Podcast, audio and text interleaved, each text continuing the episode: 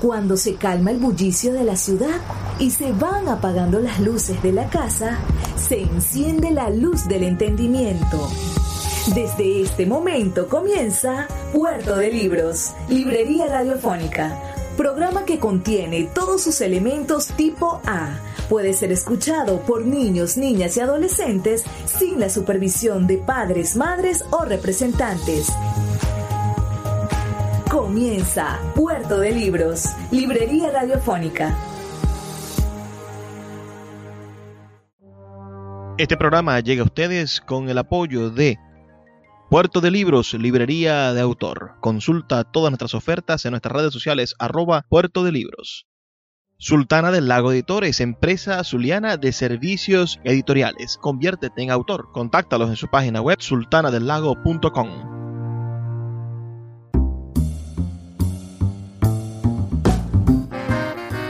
Queremos darle la bienvenida a todas las personas que están conectadas en esta primera transmisión del día en la Feria Independiente del Libro de Maracaibo.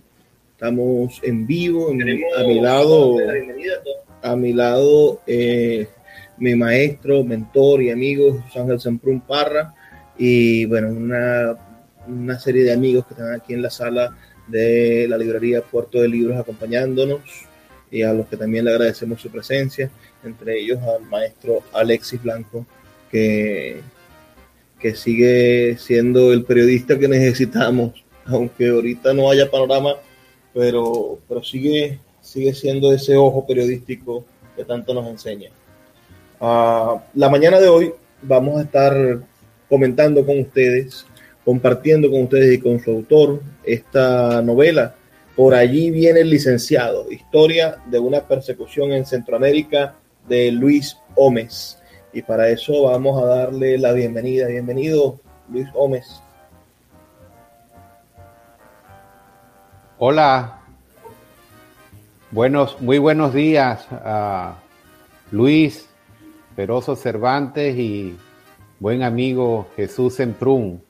Muchas gracias por este esfuerzo eh, sobrehumano que ustedes están haciendo sobre la Feria Independiente del Libro. He visto buena parte de la programación eh, por los medios digitales y la verdad es un esfuerzo titánico en medio de las condiciones que está el país y me aprecia ver tanto talento joven y tanta gente entusiasmada con, la feria. Muchas gracias por, el interés en mi libro. Tenemos eh, esta, esta mañana, bueno, el agrado de, compartir con los que están aquí presentes y con quienes se conectan, a quienes también les pedimos que dejen sus comentarios en, las redes sociales, para poder compartirlos con ustedes. El, compartir esta novela que llegó a nuestras manos será hace como tres, cuatro meses, a señor Luis. Esta, esta novela que sin duda es una pieza de literatura que, que podría inscribirse dentro de los autores venezolanos como una pieza innovadora. No, no conozco, y Jesús también lo decía en un momento cuando conversábamos sobre la novela, no conocemos una novela escrita por un venezolano que tenga este tema, que toque este asunto. Y posiblemente en el futuro uh, lo habrá más en el sentido en el que los venezolanos ahora migran, ahora los venezolanos cruzan fronteras ilegalmente, ahora los venezolanos uh, están cruzando el Río Grande, ¿verdad? Uh, y llegarán autores venezolanos en algún momento quizá a, a narrar esas historias, pero esta podría ser la primera historia escrita por un venezolano que trate sobre este asunto tan peleagudo de la migración ilegal y, bueno, y sus motivos psicológicos, pasionales, uh, fuertes. Eh, historia de una persecución en Centroamérica. Por allí viene el licenciado. No sé si, si Jesús quiere decir algo antes de que comencemos a entrevistar y a pasarle preguntas a, Luis Gómez. Sí, ayer conversábamos, eh, estaba aquí otro escritor, novelista, este, Milton Quero, que presentó ya una segunda edición de, su novela, eh, eh, el, corrector, el, corrector de estilo. El corrector de estilo. Y hablábamos sobre el tema este, que aquí se, se trata en esta novela, que es la, la, la inmigración, la novela de inmigración. Y él decía que eh, ese tipo de tema abordado ahora este, por algunos novelistas centroamericanos era una moda, era una cosa del instante. Y yo le dije que no, porque ya algunos críticos este, han comentado eh, algunas novelas que de buena factura que se han hecho en México, que ya no es nada nuevo. Hay muchos novelistas mexicanos que han tratado este tema de la, de la migración y, y ya se le considera un género dentro de la novelística hispanoamericana. O sea que hay que tomarla en serio ahora, ¿no? El caso de esta novela es, es muy curioso porque trata un tema, eh, una problemática de, que tiene que ver ya no con la migración, porque la migración es la consecuencia de, correcto, no es una novela de la migración propiamente para tratar como tema central, sino que es una consecuencia de una historia que se presenta en, un pueblo de Nicaragua, Río Blanco, de una mujer este, que fue víctima de un sujeto que está metido en negocios oscuros, que pudiera ser el narcotráfico, aunque no se menciona en la novela pero el, un lector este, agudo puede este, suponer que se trata de eso. Em, y bueno, este, es un tipo que demuestra todo lo que es el latinoamericano, el machista, el, eh, el, hombre que quiere el poder a través de, de negocios ilegales, etc. Ese es el personaje central, ese es el licenciado que de paso quiere tener una cara limpia delante de la sociedad, de la sociedad esa pequeña, de, ese pueblo Río Blanco, lanzándose como alcalde y como un servidor público.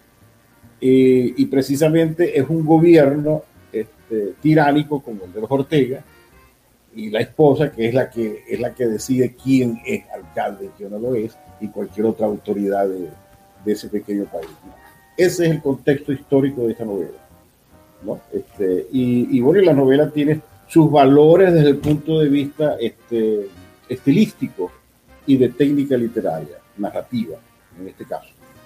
Utiliza el monólogo, los diálogos, este, eh, está la, la, la, narrativa literaria, la que utiliza el autor desde lejos, que también este, eh, va a caer a algunos de los personajes centrales, como es el caso de Andrea, eh, que es la, mujer de, del licenciado, que solamente buscaba en ella eh, tener un hijo, y tener un hijo varón, el heredero, el heredero de todo su, machismo, de todo su negocio, de todo su... Este, eh, de eso se trata. Ahora, yo en la nota que le hice a esta novela ya aparece todo bien resumido el, digamos, el, argumento de la novela y los valores de la novela. Este, que creo que eh, yo tenía mis dudas, pero creo que según el autor creo haberlo logrado, ¿no? Este, por lo menos para llamar la atención del lector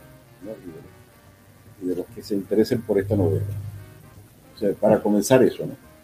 No sé qué te parece. Ahora, pudiéramos decir algo de, porque a mí me preguntaban acá los del auditorio que si que si eras de aquí, de Maracaibo, ¿no? Y que si, yo dije, claro que sí, maracucho, para los viejos maracayeros, ¿no?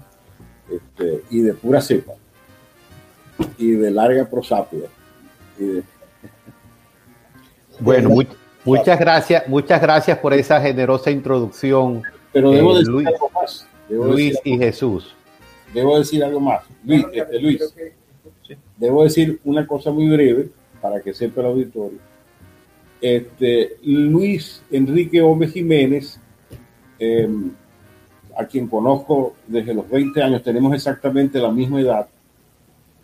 Somos compañeros de generación. Él me dijo que no sea la del 98. Somos de la misma generación, de, provenientes de una agrupación este, que se desarrolló aquí en esta ciudad llamada la Asociación Cultural Rómulo Gallego, que existió desde 1969, es decir, que tuvo varias etapas generacionales. Nosotros formamos parte de una de ellas, de la, de los años 80, exactamente. Y bueno, de ahí surgieron este, varios escritores, entre ellos Luis Gómez, que ya lo conocíamos a través de nuestras revistas y nuestras páginas literarias como un cuentista, y un cuentista bueno. Este, claro, notábamos siempre, este, era evidente sus lecturas y esos primeros textos, este, sus lecturas de, Gabriel García Márquez, de los escritores del boom. Y, este, en cuanto a la estructura este, novelística tradicional, veíamos, por supuesto, a los autores venezolanos, gallegos, un, este, el de cuando quiero llorar no lloro, este, Miguel Otero Silva, de Miguel Otero Silva eh, era evidente. Y por supuesto era un escritor en ciernes, pero de muy buena factura. Hoy, gracias a Dios, vemos esta, esta revista, esta novela, que es su primera novela, es su ópera prima, este, pero tiene detrás todo un ejercicio literario en la cuentística, como ha sido la, eh, eh, la digamos... Eh, la evolución natural. De, un escritor, este, de un novelista. Así, así comenzó García Márquez, así comenzó Vargas Llosa. Primero fueron cuentistas y después se convirtieron en un novelista. Este, parece que esa es la evolución natural de todo. Debe, ningún novelista parece que comience escribiendo de una sola vez una novela. Y, y, bueno, eh, creo que Luis Gómez comenzó con, con una buena novela que no todo el mundo tiene esa fortuna, no todos los escritores comienzan con una buena novela, la primera. Y yo creo que de aquí en adelante, y ojalá así sea, las demás serán unas obras maestras, ¿no? Este, en cuanto a escritura y en cuanto a estructura, ¿no? Novelística. Y esperamos acompañarlo en esa, en esa aventura. claro que sí, claro que sí. Nuevamente muchas gracias, eh, Luis y, y Jesús. Escuchas Puerto de Libros con el poeta Luis Peroso Cervantes. Síguenos en Twitter e Instagram como arroba Librería Radio. El poeta Luis Peroso Cervantes le acompaña en Puerto de Libros, Librería Radiofónica, por Radio Fe y Alegría, con todas las voces.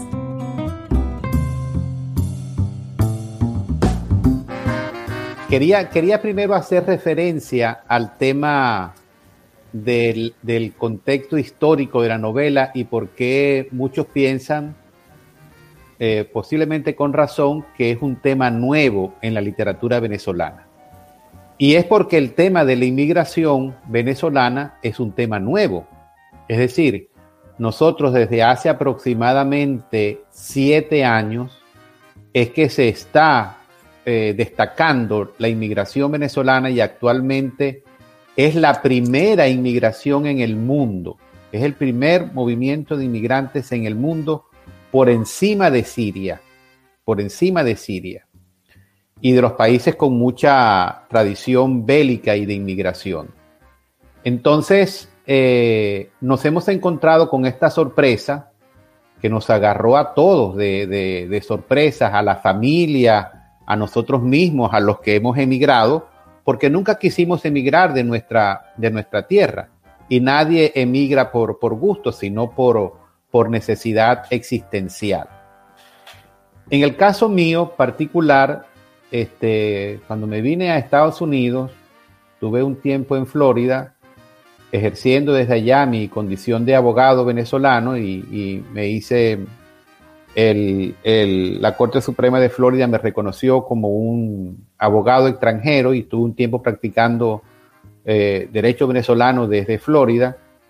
Y luego me vine a Texas porque habían varios proyectos en Texas, algunos se hicieron, otros no se hicieron. Pero yo empecé a trabajar con jóvenes inmigrantes de Centroamérica como case manager, en, como manejador de casos en un shelter, en un refugio de menores. Y me di cuenta eh, la realidad dramática de los menores no acompañados que cruzaban la frontera solos, es decir, sin sus representantes legales, eh, y llegaban a Estados Unidos en busca de familias, tíos, tías, hermanas, a veces sus mamás estaban acá. Y tuvo un año trabajando intensamente con esos, con esos jóvenes. Eh, afortunadamente eh, pude reunificar como a treinta y tantos jóvenes con sus familiares acá, pero tenía un contacto permanente con, con los jóvenes menores no acompañados y en ese año y tanto yo creo que yo logré entrevistar a más de 150 jóvenes de Centroamérica, Guatemala, Honduras, eh, El Salvador, Nicaragua. Eh, en ese momento todavía, y lo voy a hablar más adelante, todavía no habían jóvenes acompañados, no acompañados venezolanos cruzando la frontera.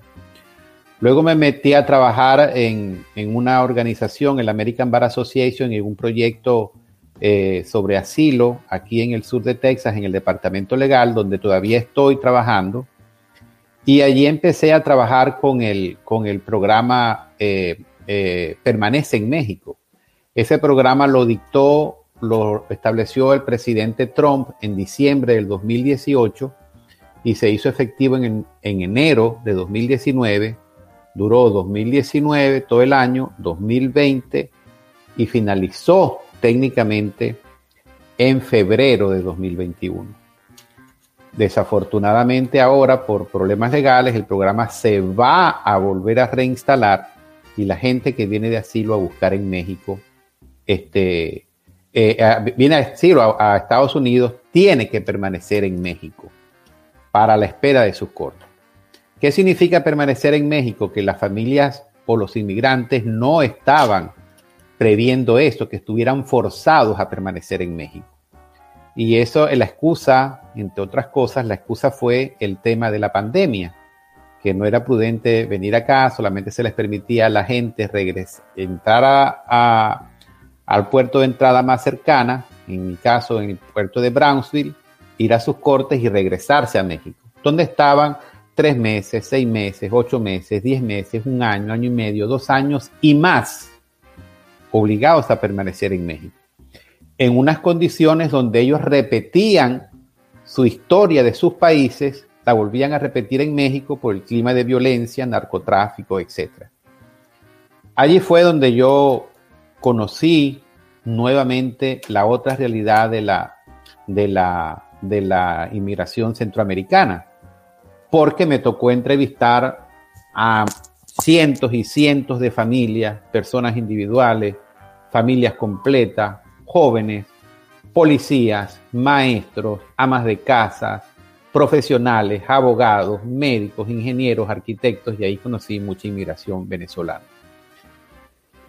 Y producto de esa experiencia, de esos tres años y medio de experiencia, yo empecé a hacer notas eh, eh, literarias sobre situaciones que habían pasado, que me, habían llamado mucho la atención, que me habían marcado mucho este, las historias, porque eran historias reales, verdaderas, y lógicamente con el cuidado de no señalar a nadie, eh, identificar a nadie, y ahí di rienda suelta a la imaginación, di rienda suelta a la imaginación de manera que yo pudiera decir que esa novela, por allí viene el licenciado, es un general de todas las experiencias vividas a través de los tres años y medio que yo tengo eh, en contacto con los inmigrantes de Centroamérica, eh, condensadas en, personajes simbólicos, conversadas, eh, condensadas en personajes simbólicos.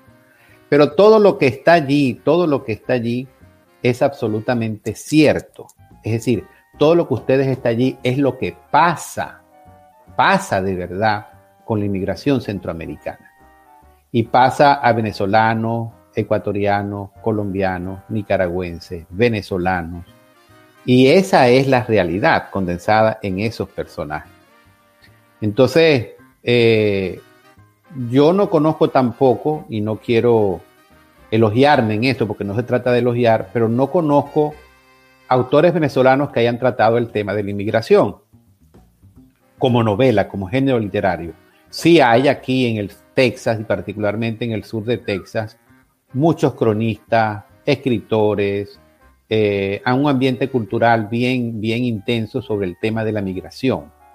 Y hay abogados excelentes, hay organizaciones eh, increíbles que se dedican a trabajar gratuitamente por ayudar a esos, a esos refugiados. Hay un gran, gran, gran movimiento muy generoso, muy humanitario de ayudar a los, a los inmigrantes venezolanos eh, de toda Centroamérica y de Venezuela eh, aquí en el sur de Texas. De manera que sí, ese es el origen histórico de, de esa novela. Cuando yo empecé a escribir, bien lo dijo Jesús, mi vocación inicial era eh, la narrativa corta, el cuento.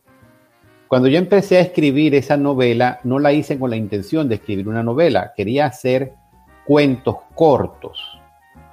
Y un buen amigo, también perteneciente a la Asociación Cultural Rómulo Gallegos, en Manuel Camejo, me, me, puso, en ese momento que yo estaba escribiendo y tenía varios capítulos, varios, varios cuentos cortos, me propuso que escribiera en la página al margen del tiempo. Y yo empecé a enviar fragmentos de lo que pudiéramos considerar un cuento corto o un, o un, o un, o un germen, una semillita de una novela. Y me di cuenta, para mi, para mi sorpresa, para mi, para, mi asombro, porque realmente me asombré, que el, el, tema era de mucho gusto para la audiencia. Yo publicaba, todavía publico los domingos, este, eh, en la página al tiempo.com y, y, la gente cuando alguna vez faltaba o no se presentaba o por problemas técnicos la página no salía, la gente los reclamaba. Y según Camejo, eso no me consta a mí, según Manolo Camejo, eh, los escritos llegaban a tener hasta mil visitas diarias. Entonces yo dije, no, esto le voy a dar contexto de novela, este le voy a dar forma de novela. Y allí fueron saliendo capítulos, capítulos, capítulos, capítulos, hasta que, hasta que durante más de un año se fueron publicando capítulos parciales. Y cuando decidí darle la forma completa, es lo que aparece allí en por allí viene el licenciado como una obra ya completa, acabada, perfeccionada, pulida, editada, corregida, bueno, todo lo que lleva la, la, la novela. Y allí está, allí está, espero que sea de su agrado. Eh, esas cosas pasan, lo que están allí pasan, pasan cosas más graves, pasan cosas menos graves, pero honestamente creo que la novela es un espejo de lo que pasa. Aquí en el sur de Texas, eh, la novela se empezó a, o aquí en Estados Unidos la novela se empezó a vender a partir del, de esta semana, creo que desde el martes, y ya he visto que hay varias personas que lo han, que lo han recibido, me han escrito por, por, por varios mensajes mostrándome el libro, contentos, lo están leyendo. Y pues creo que, mira, sí, creo que sí va a llamar la atención, va a llamar la atención la novela. Mira, tenemos aquí un comentario que nos envían. Las personas que están viéndonos por las redes pueden enviar sus comentarios y con gusto los mostramos. Aquí Trilla Nacional, que es nuestro amigo Ángel Martínez, sí. escribe felicitaciones por su libro a mi buen amigo, colega y compañero galleguiano Luis Gómez Jiménez. Atentamente, Ángel Martínez González. Un gran saludo, Ángel. Muchas gracias por, por tu comentario y continúa con tu labor de promoción cultural y ese programa también de música venezolana, Trilla Nacional. Lo recordamos mucho y lo escuchamos mucho también. Vale la pena destacar, uh, señor Luis, o Luis, eh, vale la pena destacar que esta es una novela por demás interesante. A mí me parece que su estructura, quienes vayan a comprarla, leerla, se van a dar cuenta, es una estructura fragmentaria. Está constituida en 16 pequeños capítulos, pero en 57 pequeños capítulos uh, que van narrando la historia de una manera ágil. Regularmente la novelística, bueno, intenta hacer, a veces hacer difícil que sea la historia, pero esta es una historia en la cual usted puede ir tomando píldoras de la historia e irse alimentando con ellas y, y, e ir sumando los fragmentos como los retazos, como los cuadros de costumbre, como las escenas, pues también lo dice Jesús Ángel en el prólogo, es una novela que tiene una conducta cinematográfica. Y esto de estar dividido en 57 pequeños capítulos la hace, nos hace pensar que podrían ser como 57 escenas de, de, esta, de esta historia de una persecución centroamericana. Y me gustaría que me respondiera algo sobre este mismo tema. ¿Cómo podríamos definir la persecución? Porque si sabemos que es el problema eh, migratorio el que se está narrando aquí, uh, ¿cómo, ¿cómo definir en el asunto migratorio lo que es una persecución? Porque pareciese que estuviesen perseguidos los altos jerarcas, los políticos, ¿no? O, o, es lo que nos han hecho creer los políticos que están siendo perseguidos. Pero ciertamente usted, que es un especialista en este tema migratorio, y que además tiene la sensibilidad literaria para transformar lo que ve el sufrimiento de esa persona en un tema literario, uh, también podría hacernos ver dónde está y de qué manera se persigue al hombre común, a la mujer común y a, y a niños y niñas que se ven obligados a huir de su tierra, no solo por necesidad, sino porque están siendo perseguidos. Háblenos de esa persecución, disculpe. Escuchas Puerto de Libros con el poeta Luis Peroso Cervantes. Síguenos en Twitter e Instagram como arroba Librería Radio. El poeta Luis Peroso Cervantes le acompaña en Puerto de Libros, Librería Radiofónica, por Radio Fe y Alegría, con todas las voces.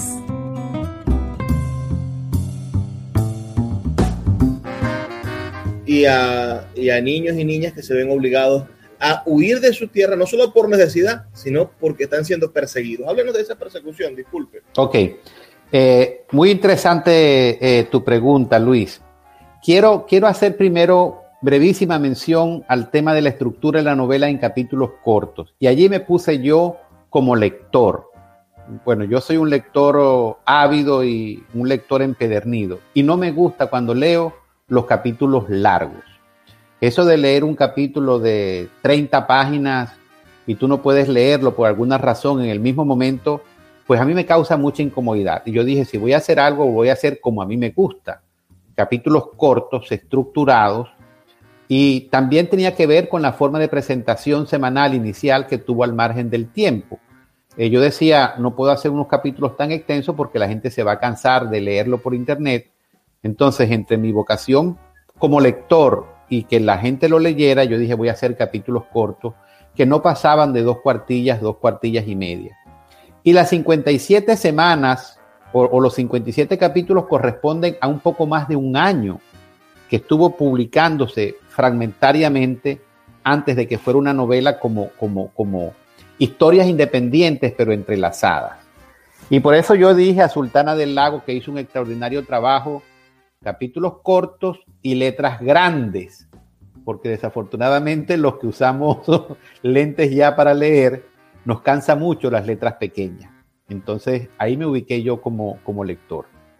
Mira, el tema de la persecución, ah bueno, y sobre el tema cinematográfico, este, yo tuve mucho tiempo visitando México eh, y la frontera con México, porque mi trabajo me exigía ir hacia México y yo cruzaba el puente eh, de México dos, tres veces a la semana de, Estados Unidos a, Matamoros, la región más cerca, y yo vivía, convivía con ellos, con, lo, con los inmigrantes. Eh, tenía en, la entrada de Matamoros había un campamento de refugiados a pesar de que no se llamó así por las Naciones Unidas, eso era un campamento de refugiados, carpas, personas sin servicios públicos. Yo los entrevistaba a ellos allí, los acompañaba al hospital, este, y todo eso me iba quedando eh, la memoria fotográfica, eh, cruzar el río, pasar el río. Cuando hicimos la portada, le dije a la, a, a la ilustradora Fabiola, que hizo un excelentísimo trabajo, le pasé varias fotos, unas que yo había tomado, otras de revista, otras de periódico. Esto es lo que hay allí, esto es lo que yo veo, esto es lo que yo quiero que salga. No me lo contaron, yo lo he vivido por año y tanto que voy a México y hablo con los refugiados. Y ahí me encontré con esos que tú dices, mujeres víctimas de violencia doméstica, este, perseguidos políticos de verdad, gente que ha estado presa, detenida en las cárceles de, de Nicaragua, jóvenes estudiantes, maestros venezolanos, médicos venezolanos, abogados venezolanos, jóvenes venezolanos. Eh, ojalá podamos en algún momento hablar del tema de la inmigración venezolana también, pero, pero me di cuenta que la persecución no es solamente de los políticos, no es solamente los políticos. Persiguen a las personas eh, con tendencias sexuales diferentes, en Guatemala, un país muy, muy machista, las personas que tienen una orientación sexual diferente, bien sean eh, homosexuales, bien sean lesbianas o, mujeres transgender, eh, son víctimas de una persecución feroz por toda la población, por toda la población, no solamente por el gobierno, sino por toda la población. Esa gente no tiene otra alternativa que venirse huyendo porque no puede estudiar, no puede trabajar, todo el mundo le hace bullying, los violan. Bueno, es, horrible, es horrible, una persecución de gente humilde. Eh, las madres que se vienen porque las maras, las pandillas, este, eh, amenazan a sus, a sus muchachas de 14, 15 años para que se unan y si no las violan y si no las obligan a trabajar. Los jóvenes que se ven en la necesidad de vender droga forzosamente porque de otras maneras eh, les hacen daño. Es decir, es una, es una realidad eh, real, valga la redundancia, no es nada inventado. Entonces la persecución es no solamente por el gobierno, sino por fuerzas del gobierno, por fuerzas del gobierno que no quiere o no puede controlar, o sencillamente no quiere controlar, o sencillamente son sus aliados, como el caso de Venezuela con los colectivos. Los colectivos en Venezuela persiguen a todo el mundo. Y el gobierno se hace la vista gorda y muchas veces el gobierno manda a los colectivos a perseguir.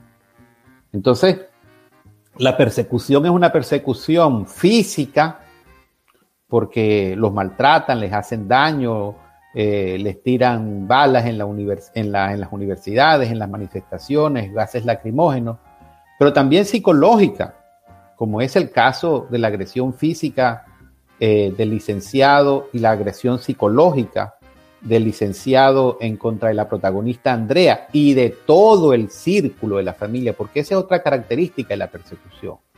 La persecución agarra a la víctima, pero expande la persecución a todo su núcleo familiar, a los abuelos, viejitos, a los vecinos, a los amigos, a las esposas, a los hijos, a los sobrinos y hasta las mascotas. Sí, hasta las mascotas, el perseguidor mata a las mascotas para hacerle ver que, es poderoso, hacerle daño a una mascota, matar un perro, y son cosas terribles que se ven en una persecución. Y es una persecución que puede ser de tinte político, pero como puede ser una, una persecución en base, en base a la raza, en base a la nacionalidad, en base a la religión, en base a un grupo político o en base a la identidad de un grupo social determinado, como el caso de, lo, de las personas de orientación sexual diferente, que son víctimas de una persecución. Entonces, ese es el contexto de la persecución y que viven las personas y nosotros en nuestro equipo legal, este, lo que hacemos es darle forma para que eso esté expresamente contenido en una solicitud de asilo que las personas presentan en su corte y, pues defienden en su corte de inmigración. Ese, es, ese, es, ese es el origen de la persecución. Tocayo, a mí me consta que todo esto que estás diciendo está aquí representado y por eso hace que esta novela sea tan, tan interesante. Ah, con nosotros tenemos un auditorio lleno, es pequeño el auditorio, pero está lleno. Ah, y no sé si a alguno de los presentes le gustaría hacerle una pregunta a nuestro invitado, que está, bueno, a unos cuantos kilómetros, miles de kilómetros de distancia. Ah, no. Eh, buenos días.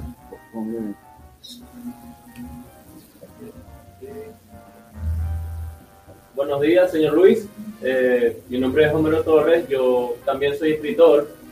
Eh, y médico escritor y médico. Eh, y médico. Eh, quiero hacerle una pregunta acerca de su libro, de su manuscrito. Eh, cuando usted este, le llegó la idea de escribir esta novela que estamos presentando el día de hoy, eh, usted eh, ya tenía en la mente todo el contenido, todo, digamos, todo, todos los 57 capítulos que, que, ya que quería plasmar o lo fue, lo fue analizando poco a poco? ¿Lo fue, ¿Se le fueron viniendo uno por uno o ya tenía eh, los 57 capítulos o experimentó en el, en, durante la escritura, experimentó algún bloqueo de escritor, que es muy común?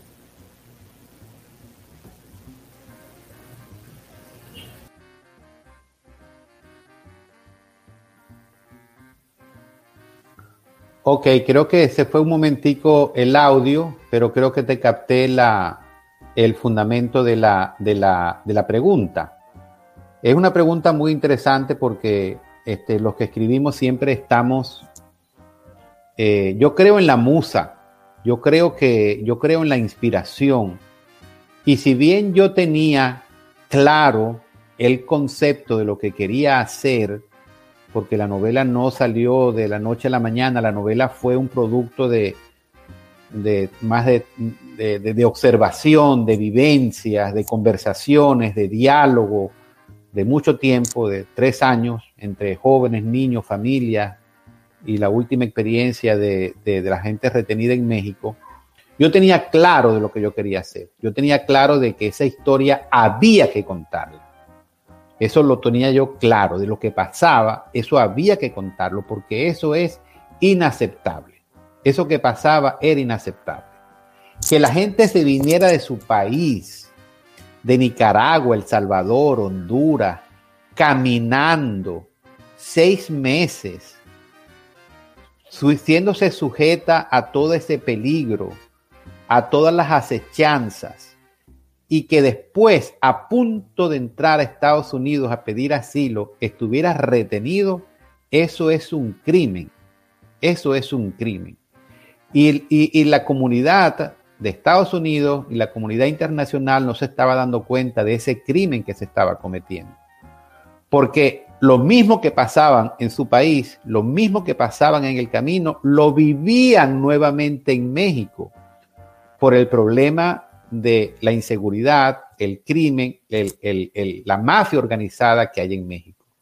Entonces, mira, las familias quedaban completamente traumadas, triple traumadas, por lo que pasó en su país, por lo que pasó en el camino y por lo que pasó en México, hasta que por fin pudieron entrar. Algunos, porque todavía hay gente rezagada allá, con la agravante que ahora esta semana se vuelve a implementar el problema, el, programa aparentemente con, unos que ahora se llama MPP de buena fe. Entonces yo tenía claro que esa historia había que contarla. Ahora, ¿cómo contarla? Me enfrentaba con varios dilemas. Primero, yo no podía revelar la identidad de nadie por temas de secreto profesional, por temas éticos. Yo no podía decir esto le pasó a Jesús y echar la historia de Jesús. Nunca lo, nunca lo hubiera podido hacer aunque muchos me decían, cuente mi historia, cuente mi historia, yo quiero que eso se sepa, yo no, no, lo, no, lo, no, lo, no lo hacía porque hay un tema ético y de, ética profesional y de, y, de, y de profesionalismo allí.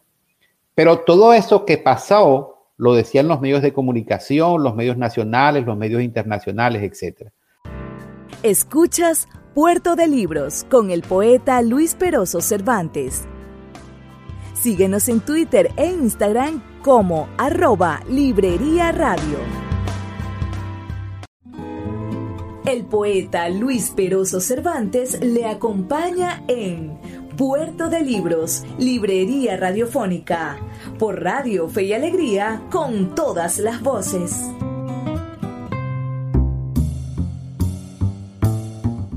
A medida de que yo fui escribiendo, me iban llegando las musas, fui, perfeccionando los personajes. Los personajes están muy, muy, muy bien definidos. Eso es una cosa que yo eh, me siento eh, muy complacido de, la, de los personajes, todos están muy bien definidos y Jesús me dijo que eso era una obra eh, en el tema de los personajes muy galleguiana y de verdad ahí reconozco la influencia de don Rómulo Gallegos en, la, en, el perfil de los personajes. Y a medida de que se fue hilvanando la historia, mi imaginación iba eh, gozando de ese deleite de la creatividad, eh, de hacer un chiste entre los personajes, de la tragedia de los personajes, cómo la manejaban. Eh, salió Andrea embarazada, cómo manejar el tema del niño, cómo va a tener el tema del niño. Entonces todo eso, todo eso se fue refrescando la imaginación para, para hacer lo que es una novela, que es una historia bonita, encantadora, eh, trágica, con un final feliz, eh, llena de esperanza, y esa fue la técnica que, yo utilicé. Entre capítulo y capítulo hay un enganche, porque, porque los que han leído la novela me dicen, oye, yo tuve que leerla rapidito porque quería saber qué era lo que pasaba en el capítulo siguiente. Y sabes lo que va a pasar en el capítulo siguiente, pero en el próximo también te vas a quedar enganchado. Y así sucesivamente hasta que llega, que llega el final. Yo creo que la novela es de muy fácil lectura. Y creo que conseguí el objetivo de que esa realidad se conociera. en, en, esta zona se conoce, en el sur de Texas se conoce.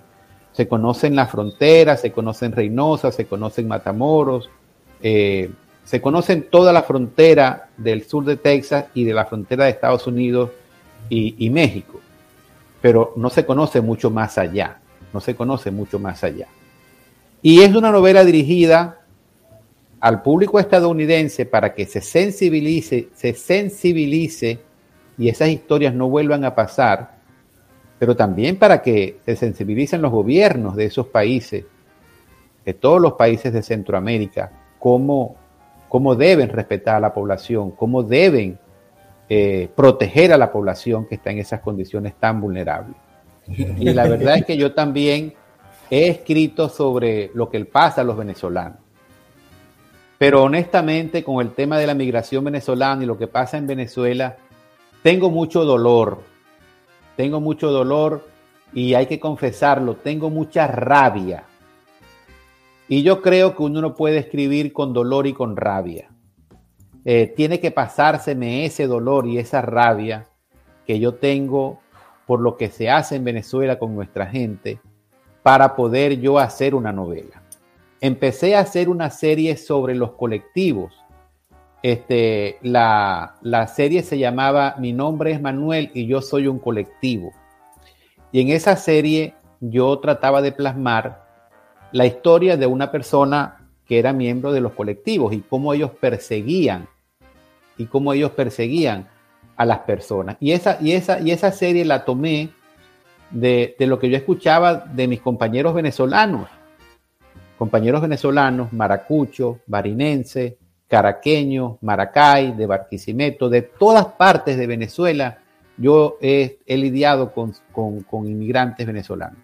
Y, son, y siempre sale el tema de los colectivos, lo que les hacían lo que les hacían, lo que les hacen, y nunca tuve yo idea, nunca tuve yo idea de que la persecución en mi país fuera tan feroz, tan cruel, tan dantesca como, como yo la he vivido de parte de mis compañeros venezolanos. Entonces, no quise escribir de Venezuela y espero hacerlo algún día cuando se me pase esa rabia cuando se me pase ese dolor, cuando se me pase esa impotencia. Y me ha tocado jóvenes de 18 años lidiarlos, sacarlos, ayudarlos de que salgan del centro de detención. Me ha tocado personas de 65 años enfermas, eh, diabéticas, con problemas del corazón, familias completas, madres solteras, personas divorciadas. Bueno, todo lo que todo lo no tienen idea, no tienen idea. Entonces, pues mira, preferí Nicaragua, he trabajado con nicaragüenses, conozco Nicaragua, he ido un par de veces a Nicaragua, tengo amigos nicaragüenses, no es muy diferente la realidad de Nicaragua, el sistema político es el mismo, es el mismo. Este, Nicaragua, Cuba, eh, Venezuela es lo mismo. Entonces por eso me sentí más cómodo hablando con Nicaragua, a pesar de que me duele mucho lo que viven los nicaragüenses. Este, pues no soy nicaragüense y creo que lo pude hacer mejor. No podía escribir una novela, no me siento en capacidad de escribir una novela sobre la realidad de Venezuela con esa rabia que yo tengo por lo que ocurre en mi país. Rabia y dolor. Porque eh, la vida de estas personas como en general de todas las personas que solicitan asilo cuando llegan y les dan su asilo. He pensado que es interesante cuando Andrea vaya a la corte, cuando Andrea le den su asilo, cuando Andrea le den su, el niño crezca, empiece a hablar inglés, tenga dificultades para comunicarse en español con su mamá, porque ya el niño empieza en la escuela y al cabo de dos, tres años el niño prefiere hablar inglés que en español y la mamá no entiende una papa de lo que dice el niño en inglés. Y la mamá no puede ir a las, a las reuniones del colegio porque las reuniones del colegio son en inglés. Y bueno, todo eso que viene post asilo. Pero estoy, estoy interesado en un proyecto, ya estoy trabajando en él, que se llama Amores de Refugio. Y Amores de Refugio es una novela, o no sé si son una serie de relatos, de lo que ocurre en un refugio de menores desde los 8 años hasta los 17, hasta los 18 años. Cuando las personas cumplen 18 años se tienen que ir a un centro de detención de adultos. Y en ese periodo ellos están allí este, por un periodo de 2, 3, 4, 5, 6 meses, a veces hasta un año, a la espera de que se cumpla un procedimiento legal para reunificarse con su familia. Pero lógicamente son muchachos están atendiendo la escuela, hacen actividades deportivas, son niños, son niñas, son jóvenes, son, son, son de ambos sexos y empiezan los amores. Y empiezan los amores. Entonces, esa parte es muy bonita, Amores de Refugio. La primera, la primera cuento que tengo sobre eso se llama Esa boquita tan linda, la quiero besar. El título ya de por sí es provocativo y, y se trata de un joven eh, de Honduras que se enamora, un joven del Salvador que se enamora de una muchacha de Honduras. Y allí empieza toda la, toda la, lo que ocurre hasta que son liberados. También se cuenta la historia de una maestra del refugio que se enamora de un joven y también se cuenta este, dos personas de diversidad sexual diferente que se logran enamorar siendo del mismo sexo. Entonces, ese es mi próximo, mi próximo, mi próximo proyecto. Eh, tengo otro proyecto que se llama, que creo que me va a salir muy bueno, se llama eh, Simi Coronel, que es sobre la vida de un cuartel y cómo a los coroneles les gusta eh, pasar de ese grado de humillación cuando son tenienticos, después tenientes coroneles, y coronel hasta que llegan o aspiran a ser generales. Entonces estoy involucrado en esos dos proyectos y quiero ver cómo va a ser la reacción de, esta novela, la aceptación del público para ver si continúo con la saga. Yo quiero seguir escribiendo, este, estoy en un buen momento eh, de madurez intelectual, de, eh, el trabajo que hago me gusta, el trabajo me alimenta, eh, soy un gran observador de lo que pasa a mi alrededor y quiero, quiero, quiero seguir escribiendo. Y espero contar con, sus lecturas y el apoyo de, la gente de, mi país, de, Jesús, de Sultana del Lago y, de Luis y de toda la gente de la comunidad cultural, eh, poética y literaria de mi país también. Bueno, a las personas que nos han acompañado, sepan que tenemos libros disponibles aquí en, la Feria del Libro y van a quedar en la librería Puerto de Libros. Y a quienes se han conectado o van a ver esto a posterior, porque va a quedar montado en las redes sociales, bueno, sepan que el libro ya está disponible en Amazon en su edición tapa dura, que la tapa dura es bellísima porque, bueno, viene recubierta, es una, eh, eh, en su edición tapa blanda, que es un poco más económica, y en Kindle y próximamente también van a poder disfrutarlo en Google Play Books, que es bueno, la librería más grande del mundo, esa que está en todos nuestros teléfonos Android. Eh, agradecido de verdad por la confianza y por el apoyo que nos ha brindado usted al momento de entregarnos su libro a Tocayo y, convencido de que con, con, intensidad y con la pasión que nos corresponde desde el mundo editorial vamos a conseguir que su libro sea leído y, y llegue a muchísimas personas que necesitan tener este hálito de esperanza que ofrece su novela y, conocer que no están solos en ese padecimiento que es la persecución y que es la búsqueda de un mejor destino. Es uno, si quieres decir algo para finalizar. Bueno, ya, qué tema el de hoy, ¿no? Este es un temazo, este, muy actual y, y la gente está contenta por eso. Este, no, lo que me resta es a Luis augurarle un futuro como escritor ya más sólido y, con mucho éxito. Y me contento porque este, Luis forma parte de mi generación y, además es mi amigo este, y me siento honrado por eso. Así que Luis, sigue adelante con tu proyecto como novelista. Muchas gracias, muchas gracias a todos ustedes, muchas gracias a las personas que están asistiendo allí eh, mis saludos, mis respetos, porque en este momento de, de, crisis económica, social, moral y política del país, vale la pena recordar aquella frase bíblica de que no solo de pan vive el hombre, y de que si bien es cierto que el pan nos hace mucha falta, también este, este refrescamiento cultural, poético, literario, eh, nos refresca el alma, nos llena de esperanza y saber que en este país hay mucho talento, mucha creatividad y que todos estamos obligados a contribuir con esa riqueza moral y patrimonial eh, de nuestra querida Venezuela. Muchas gracias a todos, los quiero mucho, estamos muy distantes, pero siempre en mi corazón todos los venezolanos y todas las personas que luchan por un mundo mejor.